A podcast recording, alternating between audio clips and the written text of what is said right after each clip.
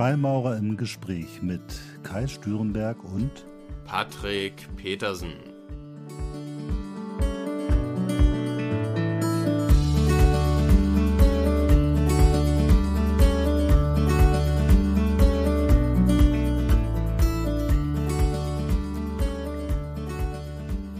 So, herzlich willkommen zu einer neuen Folge von Freimaurer im Gespräch. Heute zum Thema das freimaurische Geheimnis oder warum sind wir eigentlich so geheim? Hallo Patrick.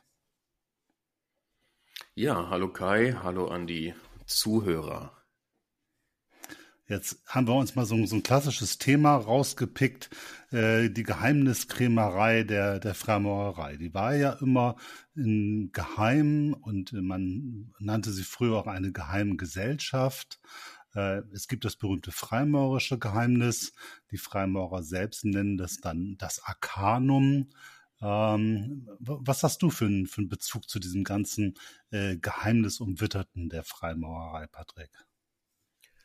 Also ich muss sagen, dass ich vollkommen nachvollziehen kann, dass das von außen betrachtet natürlich Raum bietet für diverse Theorien und Ideen darüber.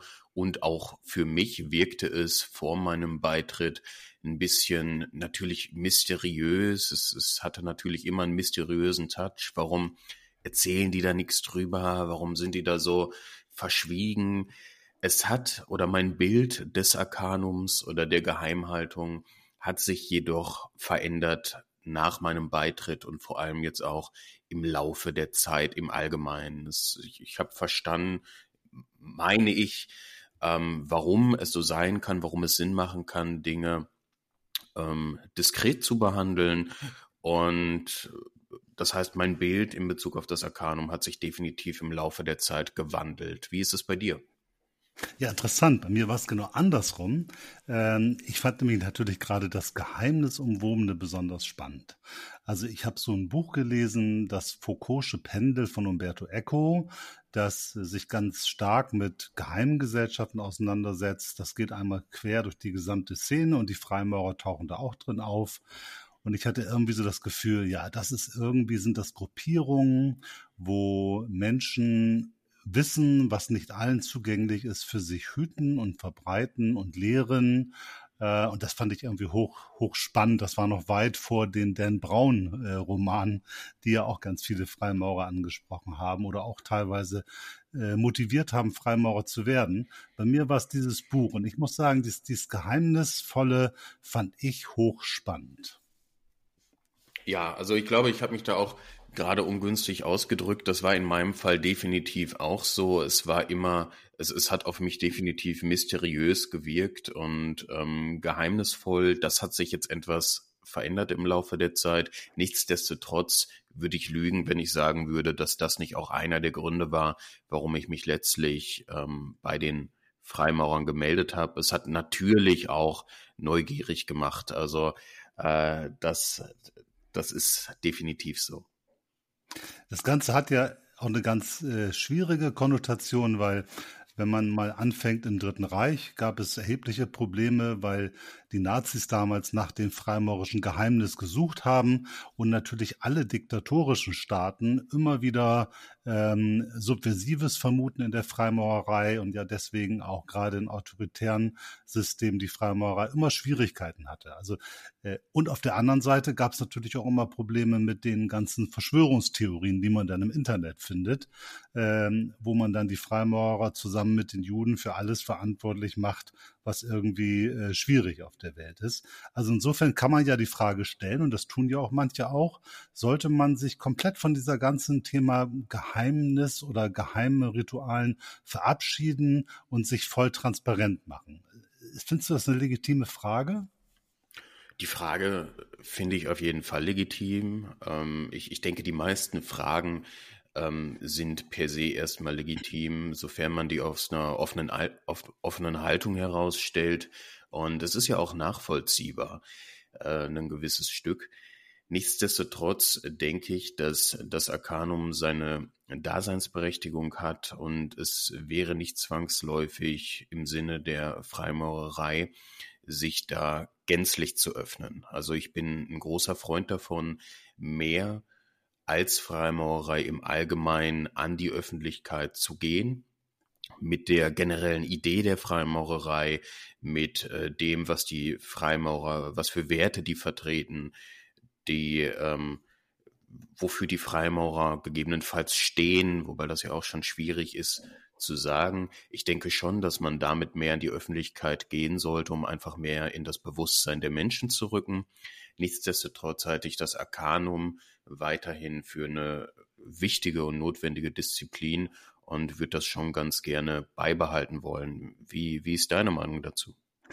Also ich bin da relativ klar. Ich sehe das genauso wie du, ähm, dass natürlich, ich habe gemerkt, Vorurteile gibt es heute noch in allen politischen Richtungen, von ganz links bis ganz rechts und in der Mitte, eben weil so vieles nicht bekannt ist, macht sich jeder seinen eigenen Reim drauf und äh, irgendjemand schnappt irgendwelche Dinge auf, die man so findet und äh, diese Vorteile haben sich stark manifestiert. Viele davon sind ja damals im Dritten Reich von Goebbels erfunden worden, äh, aber die haben sich über die Generation irgendwie fortgepflanzt. Insofern ist es die Freimaurerei, glaube ich, gut beraten, insgesamt sich äh, mehr zu öffnen und auch zu zeigen, hallo, wir sind äh, eine Gruppierung von Männern oder auch Frauen äh, mit einer ganz klaren Werteorientierung. Wir arbeiten in gewisser Weise.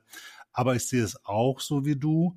In bestimmten Teilen müssen wir aufpassen, dass wir das Kind nicht mit dem Bade ausschütten äh, weil ein Stück weit ist natürlich das Verborgene oder auch das Vertraute ähm, und auch das Geschlossene, das Hermetische, was die Freimaurerei ausmacht, auch äh, Unique Selling Proposition, also das Zentrale, was es ist, weil bestimmte Dinge würden ja nicht mehr funktionieren, wenn man sie einfach, äh, einfach öffentlich macht. Man, Gibt es, die Frage ist ja, gibt, und das sagen ja manche, gibt es überhaupt noch das Geheimnis? Weil eigentlich kann man doch alles im Internet finden. Die Rituale sind beschrieben, die äh, Zeichen, Wort und Griff kann man finden, man kann Bilder von Tempeln, eingerichteten Tempeln finden.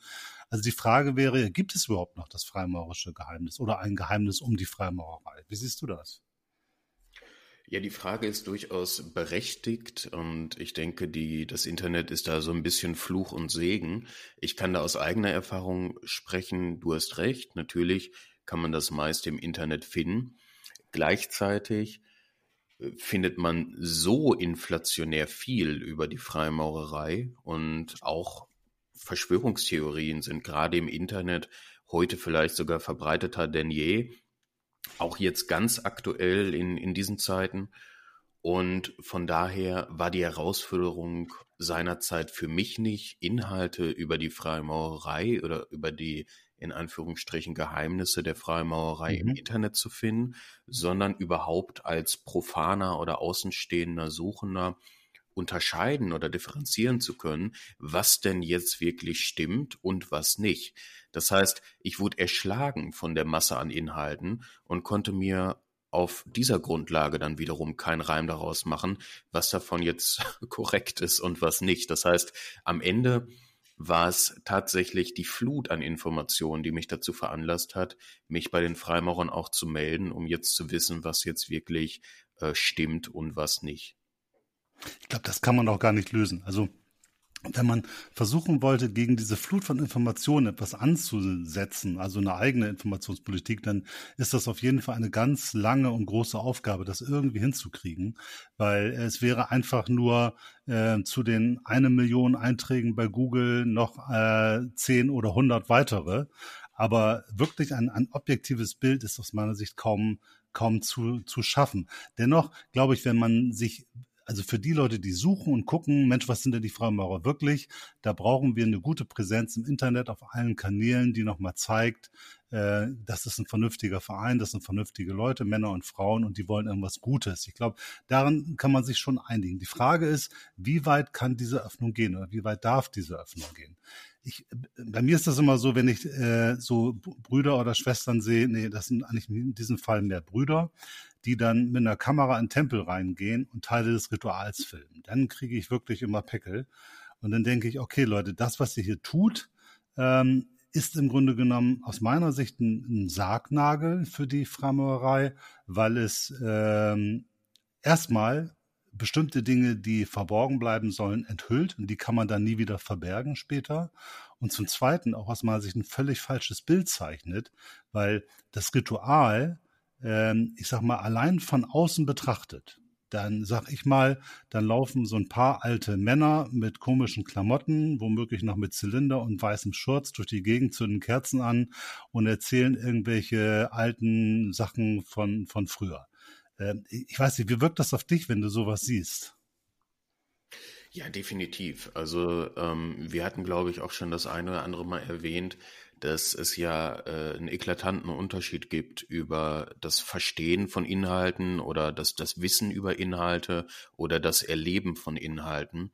Und ich glaube, es ist bei den bei den meisten Ritualen im Allgemeinen so, dass vieles von außen betrachtet in einem ganz anderen Setting ähm, unter Umständen eine komplett andere Wirkung entfaltet, als wenn man wirklich aktiv daran teilnimmt. Also ähm, selbst wenn ich äh, aus einem komplett anderen Kulturkreis kommen würde, irgendwo in Neuguinea oder so, und ich würde auf einmal ähm, eine, eine christliche Hochzeitszeremonie sehen auf Video, da würde ich mir auch denken, wie, da gehen viele Menschen im Anzug in, in, in ein Gebäude mit einer Glocke oben und dann steht da einer und sagt was und, und das war's. Ähm, also ich glaube, vieles hat also man kann die Wirkung, denke ich, nicht übertragen. Gleichzeitig würde es natürlich für diejenigen, die wirklich bestrebt sind, Freimaurer zu werden, enorm was an der Wirkung aufheben. Und das ist das eigentliche, weshalb ich ähm, auf jeden Fall davon absehen würde, ähm, diese Inhalte öffentlich machen zu wollen. Ich glaube, das sind zwei Aspekte. Also ich habe letztens die, die Engländer, die ja insgesamt etwas öffentlicher mit der Freimaurerei umgehen. Da gibt es ja auch Prozessionen auf der Straße. Da ist es ja sowieso viel verbreiteter.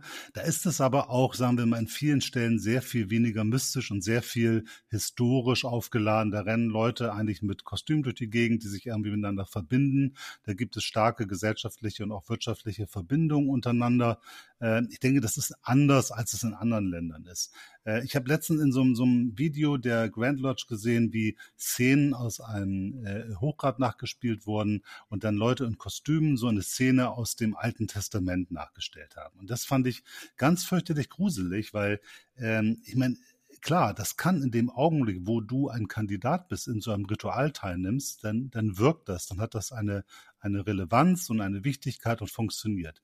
Wenn du das aber von außen siehst, dann siehst du ältere Männer, die schlecht schauspielern, in einem doch relativ lächerlichen Kontext. Und ich glaube, das nehmen viele gar nicht mehr so wahr. Also, dass das von außen, wenn man das eben nur so sieht auf YouTube, auf so einem Video, eben total lächerlich wirkt, was wir da tun. Weil es nämlich dann total ähm, es gibt ja überhaupt gar keine Atmosphäre, es gibt keine Inhalte, es gibt keine persönliche Wirkung, sondern nur den zweidimensionalen Eindruck.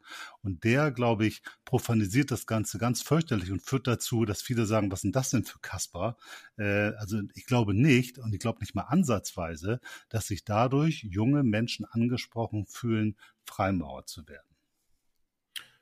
Genau, das denke ich auch. Und gerade deshalb ähm, schneiden wir uns damit meiner Meinung nach direkt auf äh, mehreren Ebenen ins eigene Fleisch. Zum einen ähm, würden wir das Arkanum in Anführungsstrichen dadurch verletzen, Menschen gegebenenfalls etwas vom Erleben nehmen, die echtes Interesse daran haben. Und zum anderen würden wir, glaube ich, auch ähm, überhaupt die Motivation einiger, die vielleicht im Vorfeld Interesse daran hatten, äh, nehmen. Und das ist etwas, wo ja, was auf mehreren Ebenen meiner Meinung nach nur bedingt Sinn macht. Ja, ich glaube, du sprichst ja den initiatorischen Prozess an. Ich glaube, das ist etwas, was viele Brüder und Schwestern unterschätzen, wenn sie über Modernisierung und Öffnung sprechen. Ich habe oft gehört, dass äh, Brüder sagten, Mensch, wieso? Ähm, das ist doch egal, wenn man weiß, was passiert, weil es kommt doch darauf an, dass man es erlebt und das Ganze in einer schönen Atmosphäre erlebt. Und ich glaube, da bei diesen Brüdern ist, glaube ich, nicht immer ganz klar, was so eine Initiation eigentlich bedeutet und wie sie funktioniert. Sie ist ja nicht einfach nur ein schönes, eine schöne Atmosphäre und ein nettes Ritual, sondern sie geht ja oder soll zumindest psychologisch ganz tiefgreifend wirken.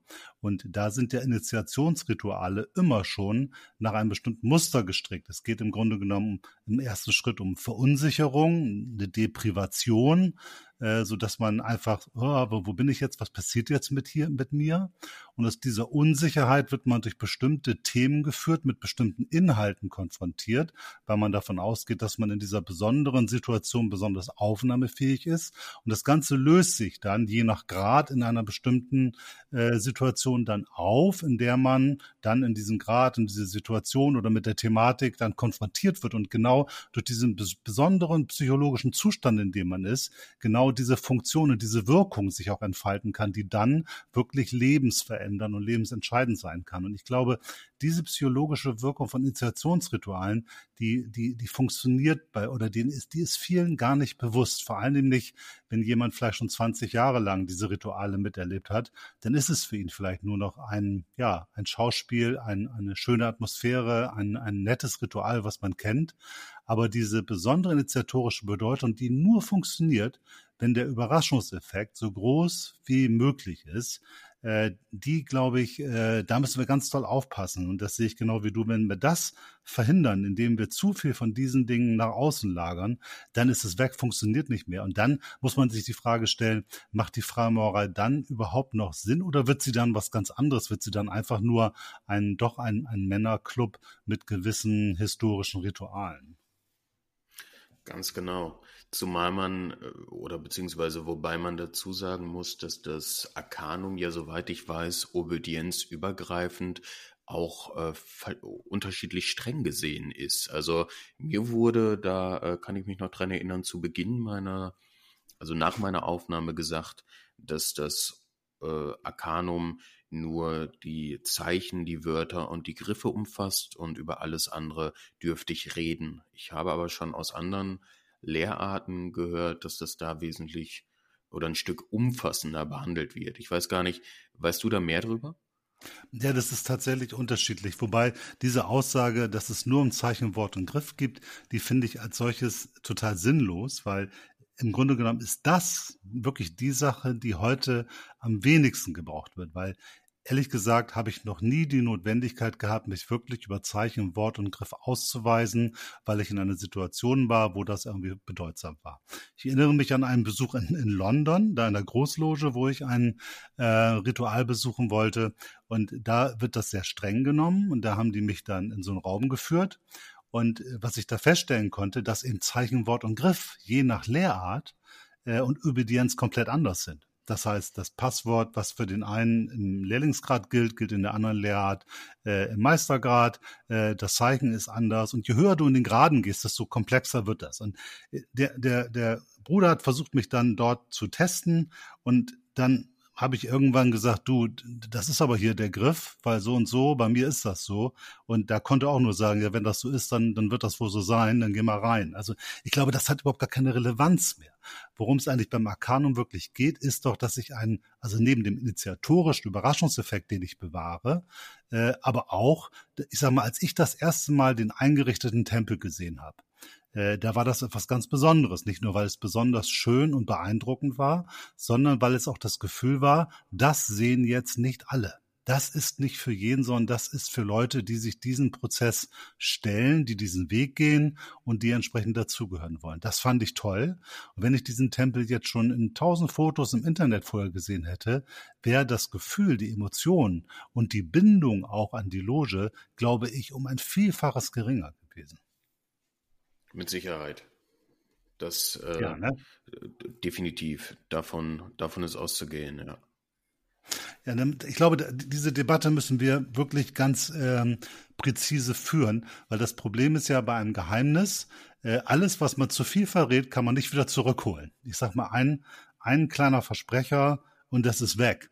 Und man, man entledigt sich damit ganz viel äh, Qualität. Und deswegen habe ich immer so eine große Sorge, wenn bestimmte Brüder sagen, ach egal, erzähle ich mal oder ich lasse da mal ein Filmteam rein und dann gucken wir mal.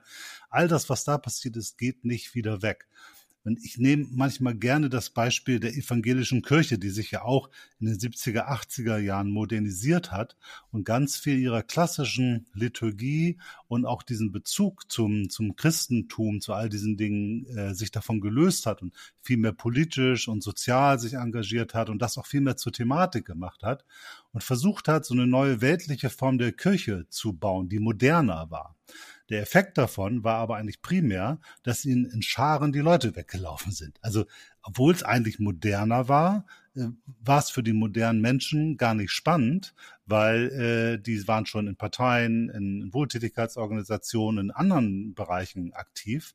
Und die Leute, die das ursprüngliche damals der, der Kirche gesucht haben, die haben es gar nicht mehr gefunden, weil es war gar nicht mehr da. Im Grunde genommen hat man sich damit mit dem Wunsch, sich anzupassen an einen allgemeinen gesellschaftlichen Trend, sich seiner eigenes, seines eigenen Kernes beraubt und hat dabei nur Mitglieder verloren. Und ich glaube, dieser Gefahr unterliegen auch wir Freimaurer, dass wenn wir auf Däubekam raus uns modernisieren und wenn wir modernisieren mit Öffnungen gleichsetzen und wenn wir Öffnungen mit wir verraten alles und zeigen alles gleichsetzen, dann werden wir irgendwann so eine Fußnote in der Geschichte sein.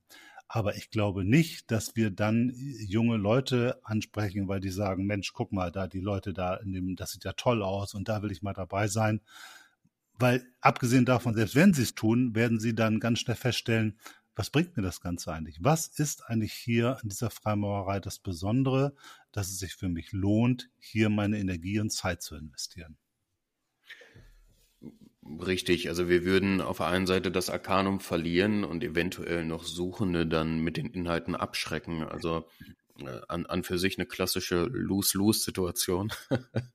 ähm, da hätte, hätte, denke ich, keiner was von. Was, was mich persönlich interessieren würde, ist, ähm, du meintest ja eben, dass nur auf Zeichenwort und Griff das Arkanum zu beschränken, macht äh, für dich persönlich oder siehst du persönlich mhm. wenig Sinn drin.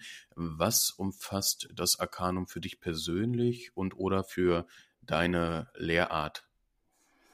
Also ich bin ja äh, Mitglied der großen Nationalmutterloge zu den drei Weltkugeln.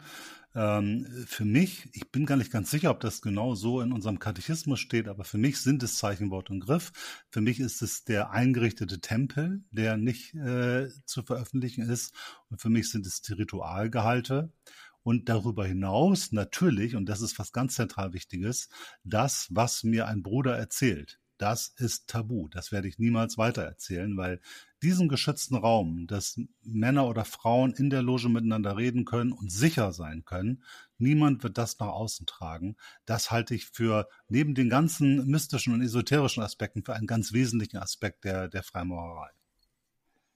Ja, gerade letzteres ist, denke ich, ähm, mit der mit der wichtigste Punkt überhaupt auch für den Zusammenhalt überhaupt intern dass man da wirklich die Gewissheit hat, dass das, was innerhalb der Freimaurerei erzählt wird, auch eben da bleibt. Das denke ich auch. Ne, also ich glaube, diese, diese Vertrauensfrage ist doch, ist doch ganz wichtig. Und wir müssen uns ja alle äh, immer darüber Gedanken machen. Und ich habe das auch in, in vielen Gesprächen mit Brüdern gehabt. Äh, ältere Brüder sagen oft, Mensch, das ist alles so ganz schön und dann trifft man sich. Und gerade die Brüder, die viel auf Geselligkeit stehen, für die ist das eigentlich auch nicht so, so schlimm, wenn so bestimmte Dinge öffentlicher werden, weil für, für eine große Zahl von Freimaurern geht es ja auch wirklich um das Zusammensein, die schöne Atmosphäre und den vertrauten Kreis. Ähm, ich finde aber dennoch müssen wir bei diesem Thema Modernisierung sehr vorsichtig sein. Und natürlich gibt es ganz viele Dinge, über die man nachdenken kann. Ich habe immer das Gefühl, dass wir uns um die falschen Dinge zu viel Gedanken machen, um die richtigen Dinge zu wenig. Äh, ich sage mal so zum Beispiel, äh, es gibt immer mehr Leute, die irgendwo ein Kamerateam in den Tempel reinlassen, was ich für die größte Sünde halte. Aber wo man so ganz streng ist, das ist das Thema Besuchsregelung. Also geh nicht in eine Frauenloge. Wenn du dahin gehst, dann fliegst du gleich raus.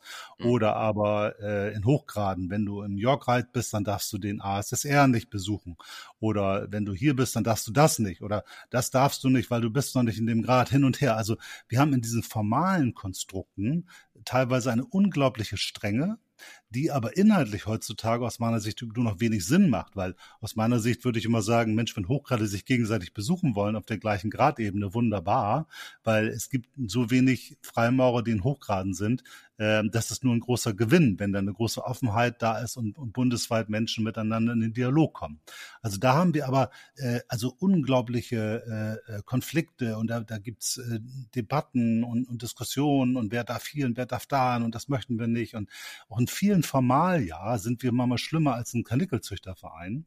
Aber in den wirklich oder essentiellen inhaltlichen Fragen, da haben wir so eine ganz große ja, also ganz große Offenheit. Also das finde ich schräg. Aus meiner Sicht ist da die Verhältnismäßigkeit nicht, nicht gewahrt. Ist dir das auch schon mal aufgefallen?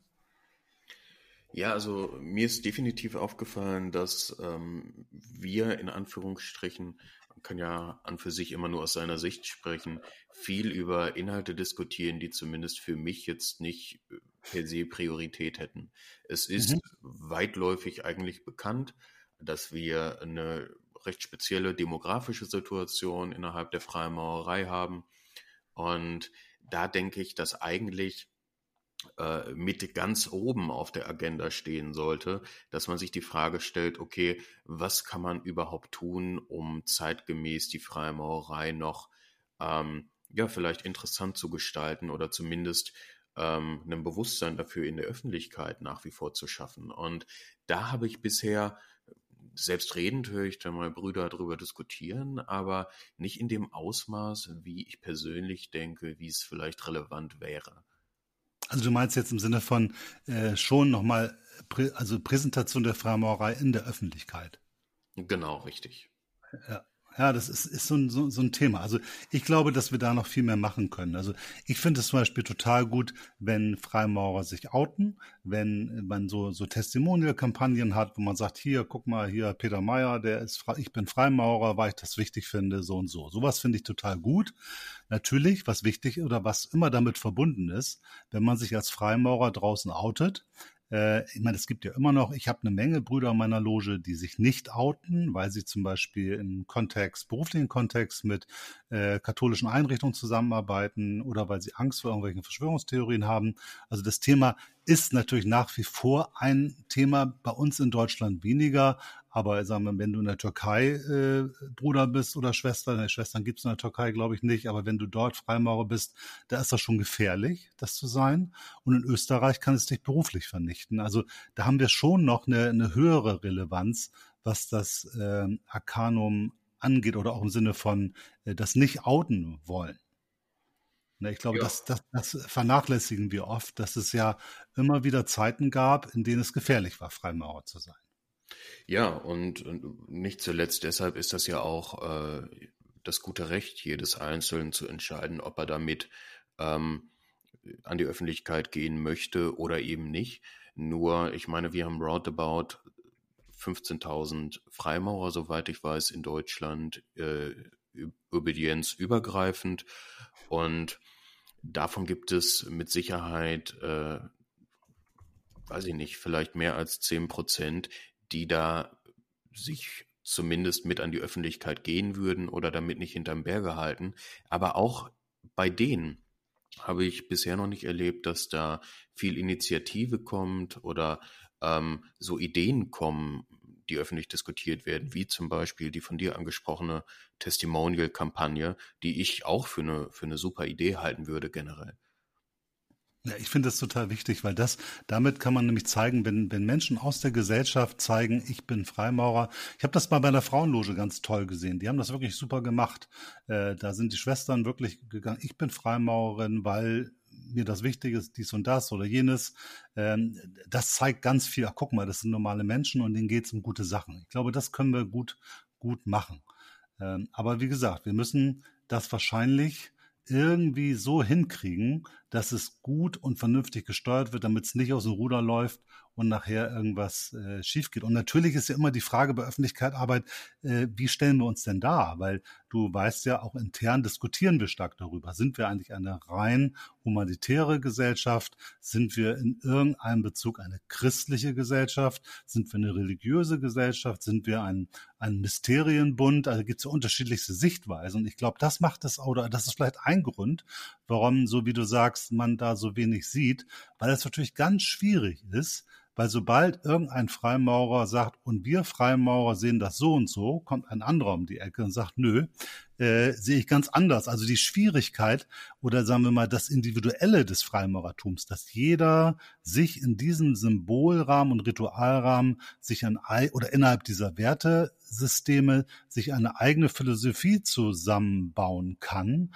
und auch sein, sein, seine eigene Entwicklung in so einen eigenen Kontext da reinbringen kann und seine Position auch individuell ist, macht es natürlich ganz schwierig, nach außen zu sprechen. Also ich weiß nicht, äh, meinst du, das kann gelingen, dass wir sagen, wir Freimaurer stehen hierfür, außer für unsere fünf Werte Freiheit, Brüderlichkeit, Toleranz und äh, äh, Gleichheit und Humanität. Aber glaubst du, es gibt mehr Verbindendes, was, worüber wir uns alle darauf einigen können? Es wäre definitiv eine Gratwanderung. Das wäre zweifellos so. Und ich glaube, die einzige Möglichkeit, dass das funktionieren könnte, wäre, wenn da wirklich irgendwer, vielleicht die Großloge, ähm, auf jeden Fall ein Auge drauf wirft. Ich wäre per se vorsichtig oder würde dann äh, aus Sicht der Großloge alleine die, die Formulierung im Plural davon wärmstens abraten und äh, würde vielleicht unter so einem Testimonial oder über so ein Testimonial die Fragestellung äh, stellen, was persönlich gibt dir die Freimaurerei? Mhm. So dass ja. ähm, aus der Antwort schon hervorzugehen ist, dass das eine ganz subjektive Meinung ist, wo die Einzelnen denn über ihren persönlichen Mehrwert erzählen. Ich glaube, das wäre vielleicht ein Ansatz, ohne dass ich da jetzt groß drüber nachgedacht habe, womit man äh, den man vielleicht angehen würde, aber selbstredend, immer wenn die Formulierung wir sehen das oder die Freimaurerei sieht das so und so, dann bewegt man sich auf sehr dünnem Eis, ja. Das finde ich genau richtig. Also das wäre für mich ein Weg, über die Individualität zu gehen. Das heißt, der einzelne Freimaurer, die einzelne Freimaurerein, Freimaurerin sagt, was ihr die Freimaurer bedeutet, warum sie es ist und äh, was es mit ihr macht. Das wäre ein Weg. Ich glaube, der falsche Weg wäre es aus meiner Sicht zu sagen, wir suchen den kleinsten gemeinsamen Nenner, weil ich glaube, der würde ein verzerrtes Bild darstellen. Und ich glaube, eine Möglichkeit wäre, wenn man auf Diversität geht, wenn man nämlich wirklich sagt, die Freimaurerei ist divers und vielfältig. Wir haben das Motto Einheit in der Vielfalt und das bedeutet, dass es ganz unterschiedliche Sichtweisen gibt, je nach Freimaurer oder Freimaurerin, aber auch je nach Großloge und auch je nach, nach Land, wenn man es weltweit betrachtet. Ich glaube, diese Diversität ähm, was eine riesen Herausforderung ist im Marketing, Diversität darzustellen. Aber aus meiner Sicht wäre das der, der beste Weg, ähm, um das irgendwie wegzukriegen. Das geht aber nur dann, wenn wir es natürlich untereinander auch schaffen, diese Diversität für uns anzunehmen und positiv zu bewerten. Also es gibt ja genug christliche Freimaurer, die sagen, die rein humanitären sind vollkommen falsch. Es gibt aber auch genug Humanitäre, die sagen, die christlichen sind falsch. Viele Freimaurer sagen, wir müssen das gesamte esoterische, mystische aus der Freimaurerei liquidieren, damit wir wieder irgendwie ernst genommen werden können. Also es gibt da ja schon so gewisse Schismen, mit denen wir umgehen. Und äh, die Frage, ich sehe es aber auch so wie du, wahrscheinlich könnte man es nur über die VGL, zu deren Aufgaben es aus meiner Sicht auch gehört, die Öffentlichkeitsarbeit zu übernehmen. Nur über die VGL könnte man so ein diverses und individuelles Bild zeichnen und würde auch vermeiden, dass, sagen wir mal, die einzelnen Prioritäten der Großlogen sich dann zu sehr durchsetzen mit so einem Aspekt, wir sind die größte Großloge, deswegen ist das eigentlich so und eigentlich ist die Freimaurerei sowieso so, wie so, wie wir das sehen. Das äh, würde ich für, für schade halten. Aber ja, genau. Vielleicht braucht man eine Marketingkampagne der VGL, die aber eben so hochgradig sensibel ist und die Diversität nach vorne stellt. Kann das funktionieren? Ich denke schon. Also Diversität ist sowieso gefühlt eins der Stichworte im, im 21. Jahrhundert. Und die Gratwanderung wäre natürlich auch da meiner Meinung nach, dass man es angemessen verpackt. Also auf der einen Seite ähm, dürfte keiner Formulierungen wählen, die für einen Dogma sprechen, für ein klares. Das hatten wir eben schon. Auf der anderen Seite ist es so, dass wenn man gerade eine öffentlichkeitswirksame Kampagne machen sollte, in der man die ähm, Diversität, äh, Diversität in den Vordergrund stellt, dass es nach außen hin nicht so wirkt, dass dann äh, gesagt wird, ja, was, was wollen die denn jetzt eigentlich in ihrer, in ihrer Standpunktlosigkeit mhm. vielleicht? Ja, ja. ne? Das ist total ein Thema, ne? Also das wirkt natürlich auch ganz schnell, äh, was ist denn das für ein Verein? Die wissen ja gar nichts oder haben überhaupt keine Position, ne? Genau, richtig. Ja. Es, ist, es wäre eine Herausforderung, definitiv. Und umso mehr ähm, äh, man sich da eindenkt, umso mehr Herausforderungen treten natürlich auch auf. Das heißt, ähm, vielleicht werden da wirklich, äh, äh, wird es wirklich Sinn machen, da sich äh, mit Experten mal drüber zu unterhalten, weil äh, es, ist, es ist dünnes Eis auf jeden Fall, auf dem man sich da bewegt. Ich will noch mal einen Aspekt, würde ich gerne mit dir noch mal diskutieren. Also du weißt, oder wir hatten auch schon darüber gesprochen, dass da waren wir uns, glaube ich, auch sehr einig, dass wir kein Freund davon sind, Rituale zu ändern, weil wir die große Gefahr sehen, dass die dahinterliegenden großen, tiefen Wahrheiten sich dadurch verzehren und vielleicht nicht mehr vermittelt werden. Ähm, ne, das ist aus unserem Verständnis jedenfalls von uns beiden, wie wir Symbolik, wie wir Ritualinhalte verstehen, als schon auch tiefere, ältere, höhere Wahrheiten, die sich dem, dem Bruder oder der Schwester auch unbewusst vermitteln, äh, sehr gefährlich da ranzugehen. Gleichwohl, finde ich, müssen wir schon auch in, in, bestimmten Abläufen und in Verhaltensweisen darüber nachdenken, ob wir denn zeitgemäß sind. Ich erlebe das immer bei mir in der Loge, da gibt es auch viele ältere Brüder, die sagen dann, ja, also früher war das ja viel cooler, ähm, da haben wir hier immer bis nachts gesessen und da hat so eine Tafelloge fünf Stunden gedauert und dann haben wir auch noch ganz viel Alkohol getrunken und Riesenspaß gehabt, war super. Ne? Und ich erlebe das bei den jungen Brüdern, äh, die dann auch noch teilweise noch viel jünger sind als ich, ähm, die dann alle, sagen wir mal, junge Familienväter sind, im Job sind, äh, die bis abends oft in irgendwelchen äh, Veranstaltungen rumhängen, die sagen, pass mal auf, äh, ehrlich gesagt, wenn hier um acht Uhr die, die Arbeit beginnt und ich muss dann bis zwei Uhr an einem Mittwoch oder Donnerstag da sitzen und dann soll ich noch Alkohol trinken, äh, das schaffe ich nicht, kann ich nicht. Und außerdem geht's mir auch gar nicht so sehr darum, mal irgendwie in so einem Logenhaus so ein Essen zu machen, Alkohol zu trinken, sondern mir geht's darum, einen echten Mehrwert zu haben. Also ich möchte die Zeit, die ich dort verbringe, die soll einen Mehrwert für mich haben, weil sie steht letztendlich schon in Konkurrenz zu meiner eigenen Freizeit, zur Zeit mit meiner Partnerin, zur Zeit mit meinen Kindern, zur Zeit mit dem Job. Ähm, wie erlebst du das? Also hältst du das auch für denkbar oder für notwendig, dass wir uns in bestimmten Dingen modernisieren, um uns mehr an eine, an ein Leben anzupassen, das, wo kaum einer Langeweile hat, wo kaum einer sagt, was mache ich denn heute? Und wo ein junger Mensch selten sagt, mit, das muss ich unbedingt mal raus, muss ich mal mit Brüdern ein Bier trinken, weil sonst fällt mir die Decke auf den Kopf. Also, wie schätzt du das ein? Also allgemein vom, bin ich der Modernisierung nicht abgeneigt. Ich denke schon, dass man gerade mit heute, das hatten wir glaube ich auch schon mal mit technischen Mitteln, um einiges, vielleicht sogar das Erleben noch verstärken könnte.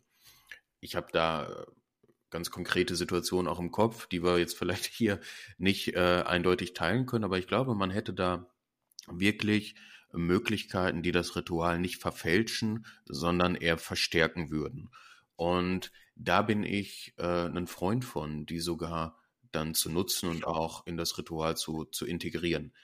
Gleichzeitig muss ich natürlich sagen, ähm, ich denke, die, die Zeit hat sich ein Stück weit verändert und ähm, ich kann schlecht, schlecht äh, mitreden natürlich, wie es vor äh, 50, 60, 70 Jahren war in der Freimaurerei.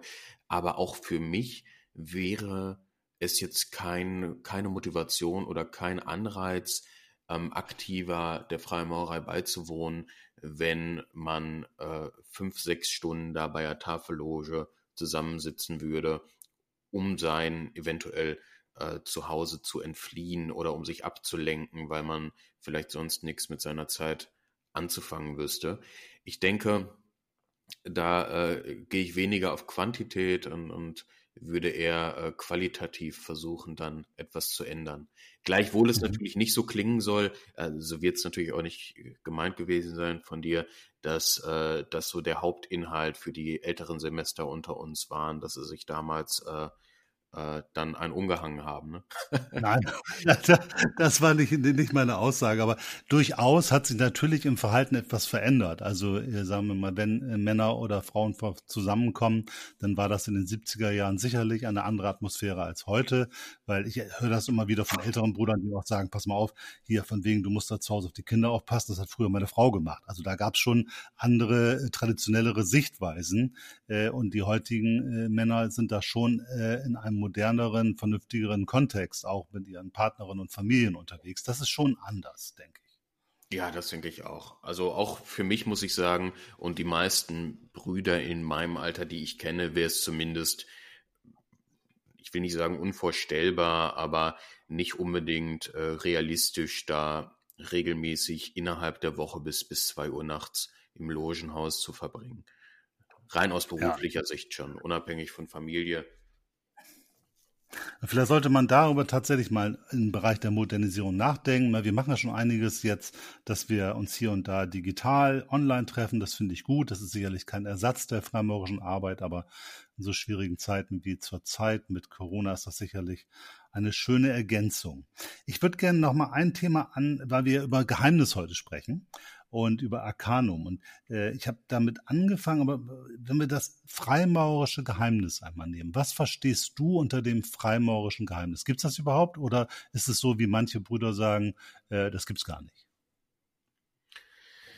Tja, ich bin mir, um ehrlich zu sein, nicht sicher, ob die Aussage, es gibt es und es gibt es nicht, sich zwangsläufig widersprechen muss. Okay. Eventuell steckt das freimaurerische Geheimnis auch im Nonverbalen beziehungsweise im, im Erleben und in Erkenntnissen, die einem so nicht unbedingt äh, über das verlorene Wort oder ähnliches kommuniziert werden. Wenn dem so sein sollte, dass das freimaurerische Geheimnis wirklich im Erleben steckt von jedem Einzelnen oder in tiefer Introspektion oder tiefen bewusstseinsverändernden Wahrnehmungen oder Erkenntnissen, dann würde es sich mir zumindest erklären, dass die einen sagen, es gibt das freimaurische Geheimnis nicht und die anderen sagen, es gibt das freimaurische Geheimnis schon, dann ist es einfach nur eine Frage, gibt es das freimaurische Geheimnis im Außen oder gibt es das im Innen? Und ich kann nur schwierig was dazu sagen. Eventuell ähm, äh, wird da in den Hochgraden noch intensiver drauf eingegangen. Meine aktuelle Sichtweise ist, dass äh, es eventuell, also meiner Meinung nach liegt das freimaurische Geheimnis in uns selbst und mhm. es, es werden uns unter anderem rituell Wege und Möglichkeiten dazu aufgetan, vielleicht Ratschläge gegeben, ähm, wie wir dem ein Stück weit näher kommen können, wenn wir uns dann dafür öffnen und bereit sind, diesen Weg zu gehen, darüber zu reflektieren, Inhalte anzunehmen und da auch wirklich hinzuschauen. Aber das ist natürlich ein, ein großes Thema. Wie, wie ist deine Meinung dazu? Ja, also ich, ich sehe das eigentlich äh, etwas ambivalent. Also einerseits sehe ich es auch so. Ähm, ich glaube schon, dass es das innere und das äußere Geheimnis gibt. Also ich sage mal so, äh, wir finden in der freimaurischen Symbolik Inhalte, die im Grunde genommen eine Kernbotschaft transportieren, äh, die man schon in den frühen Graden und den Hochgraden noch öfters äh, findet, die man aber nicht in der Freimaurer alleine findet, sondern die findet man eigentlich in allen Mysterientraditionen, die findet man in allen esoterischen Orden. Und diese Grundbotschaft ist im Grunde genommen, ähm, du musst dich entwickeln, du musst dich selbst erkennen an der Thematik und äh, sagen wir mal, es gibt so etwas wie ein, ein, ein höheres Ziel, äh, über die Symbolik, über die Auseinandersetzung mit der Symbolik zu erkennen, dass alles eins ist und dass du die Möglichkeit hast, dich wieder äh, mit irgendwas zu verbinden, rückzuverbinden mit Gott oder wie auch immer oder mit der Natur, aber dass du diesen Weg aus der Dualität des musivischen Pflasters auf dem, auf dem Teppich, dass du die Möglichkeit hast, dich über das Pentagramm zum Hexagramm zu bewegen, nämlich zu der Verbindung oder zu der Auflösung und der, der Vereinigung von Mikro- und Makrokosmos. Ich glaube, das ist schon, schon was, und das verrate ich jetzt, glaube ich, auch nicht zu viel vom Arkanum in diesem Podcast, weil man findet das eigentlich in allen, dieses Gedanken und grundsätzlich in allen esoterischen äh, Strömungen. Wenn man davon ausgeht, dass bestimmte dieser Strömungen auch in die Freimaurer eingeflossen sind, und das sind sie über die Rosenkreuzer im, im 17. Jahrhundert und auch über andere Gruppierungen, die sich da zusammengefunden haben. Und auch wenn das für viele heute keine große Bedeutung mehr hat, ist das für mich schon ein Teil des freimaurischen Geheimnisses. Aber das ist nicht wirklich ein Geheimnis, sondern es ist die Botschaft, mit der man immer wieder neu konfrontiert wird und äh, so, dass man immer mehr dazu kommen kann, das wirklich zu erkennen. Das kann man in tausend Büchern nachlesen, aber das ist ja nicht der Effekt. Wenn man es in Büchern nachliest, ist es eben, ja, das war früher ganz geheim. Ich sag mal, in, zu Pythagoras Zeiten, da war nur eine ganz auserlesene Schicht von Menschen äh, äh, auserkoren, das zu bekommen. Oder auch in der esoterischen jüdischen Tradition der, der Kabbala, in all diesen Dingen war es eben vor hunderten von Jahren ganz, ganz geheim. Heute ist das eigentlich mehr oder weniger schon fast Common Sense für die Leute, die sich dafür interessieren. Ich glaube, das ist schon Teil des freimaurischen Geheimnisses. Aber was es für dich bedeutet, das kannst du an dieser Stelle erkennen durch das Ritual und durch die Symbolik. Und der, der zweite Punkt ist aber wirklich der, das, was in dir passiert, nämlich wenn du dein eigenes Geheimnis löst, nämlich dich wirklich selbst erkennst, dann liegt das Geheimnis wirklich in dir und das kann man tatsächlich nicht verraten oder vermitteln, das kann man nur erkennen oder auch nicht, je nachdem. Das heißt, im Grunde genommen, man findet das freimaurische Geheimnis in sich nicht automatisch, sondern man findet es vielleicht, wenn man dafür vorbereitet ist und äh, wenn man es wirklich finden will. Aber insofern sind es für mich zwei Dinge. Einmal das alte Mysterienwissen, was sich auch in der Freimaurerei, in der Symbolik einfach noch wiederfindet. Und zum anderen die Möglichkeit, sein eigenes Geheimnis zu lösen, ganz individuell, jeder für sich in seiner Zeitlichkeit. Das sind für mich die beiden Aspekte des freimaurischen Geheimnisses. Ja, sehr, sehr spannend. Gehst du denn, oder wir, wir hatten das auch schon ähnlich, nur die Frage bietet sich gerade, bietet sich gerade an. Gehst du davon aus, dass äh, diese freimaurerischen, ich nenne es mal vorsichtig, Wegweisungen oder Ratschläge ähm, oder, oder Weisheiten im rituellen Kontext einem auch näher zur Selbsterkenntnis führen, selbst wenn man den Weg dann ähm, nicht bewusst bestreitet? Ja, glaube ich. Also ich, merke, dass also ein Großteil der Brüder kümmert sich wenig um, sagen wir mal, Mysterien, Traditionen oder, oder solche Dinge. Dennoch erlebe ich, wie das freimaurische Ritual und die Arbeit und die permanente Aufforderung, über sich nachzudenken und bestimmte Dinge in Frage zu stellen, etwas mit den Menschen macht und zu einer positiven Persönlichkeitsveränderung führt. Das, das führe ich darauf zurück, dass es einerseits den gruppendynamischen Prozess in der Gruppe gibt, ähm, zum anderen einfach dieses Einfügen in so eine Gruppe mit bestimmten Regeln einen positiven Effekt hat, weil man sich in gewisser Weise loslöst von seinen sonstigen Verhaltensmustern. Und zum anderen glaube ich, dass die Symbolik, wenn sie auch nicht von jedem, sagen wir mal, intellektuell verstanden wird oder auch in der Tiefe emotional empfunden wird, dennoch über die Zeit einen äh, ein, eine gewisse Wirkung hat und so bestimmte Grundeinsichten, wie es hängt alles mit einem zusammen und wir müssen verantwortungsvoll mit uns und mit dem anderen umgehen und wir müssen uns irgendwie entwickeln. Ich glaube, das sind Themen, die sich jedem Freimaurer oder den meisten Freimaurern schon irgendwie vermitteln. Nicht allen, das wissen wir alle. Es gibt auch Leute, äh, da funktioniert das nicht so, aber bei einem Großteil würde ich sagen, dieser positive Effekt passiert automatisch. Spannend. Schön. Hast du das zu, zu, zu idealistisch gedacht? Nö, würde ich nicht sagen. Also alleine, ich meine, in der, in der Psychologie gibt es Ansätze über Affirmation oder, oder Suggestion, ähm, mhm. sprich ähm, sich immer wieder wiederholende Aussagen mit dem Ziel, sich vielleicht ähm, vom, vom Mindset her oder gedanklich ein Stück weit anders zu programmieren. Und alleine das passiert ja im freimaurerischen Kontext ganz unabhängig von allem Metaphysischen über eine 20-jährige Mitgliedschaft regelmäßig immer und ja. immer wieder. Also Absolut. Ich, ich denke, ähm, wenn wir, selbst wenn wir das Metaphysische komplett ausklammern, glaube ich schon, dass es alleine dadurch ähm, langfristig gesehen eine Wirkung erzielt.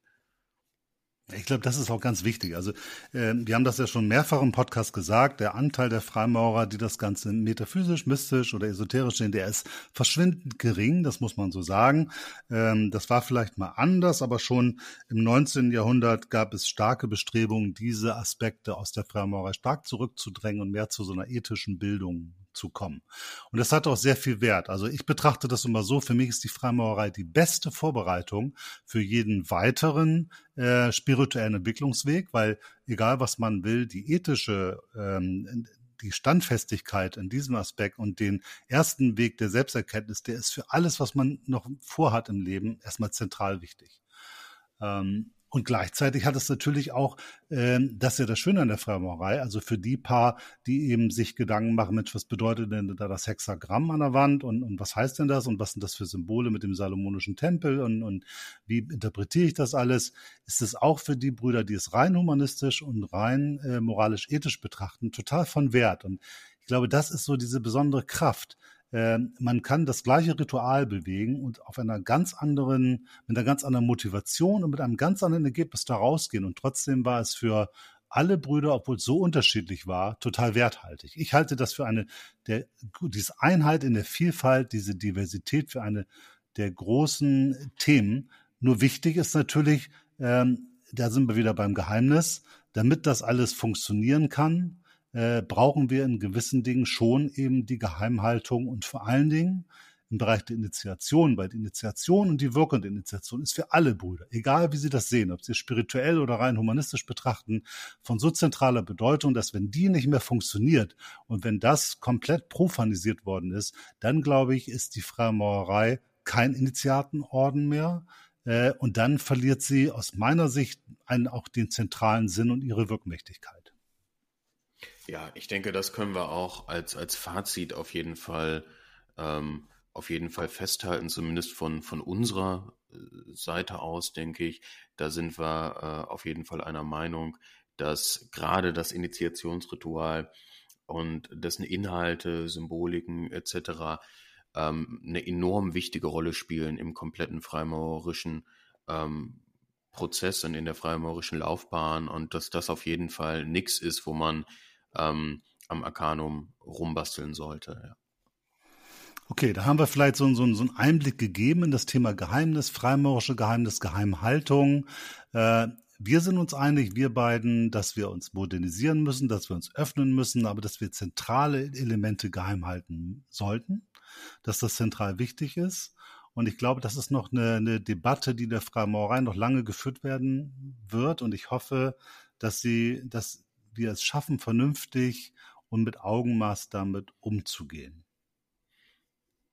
Ja, dem ist von meiner Seite aus nichts hinzuzufügen. Okay, dann sind wir uns wieder mal einig. Wir müssen unbedingt mal ein Thema finden, wo wir uns mal richtig streiten, Patrick. Äh, ich weiß nicht, ob uns das gelingt. Ja, das, das wäre auf jeden Fall wahrscheinlich äh, kurzweilig. Vielleicht können wir auch einfach wen Drittes hinzuholen. Ja, genau. Dann nehmen wir uns einen Dritten und nehmen den in die Zange. Genau, das ist eine sehr gute Idee. Aber egal, ich meine, so haben wir zumindest nochmal unterschiedliche und doch nochmal unterschiedliche Aspekte beleuchtet. Und da sieht man selbst bei uns, die wir vielleicht aus der gleichen Richtung kommen, sind viele Dinge doch wieder ganz, an, doch wieder ein bisschen anders gesehen.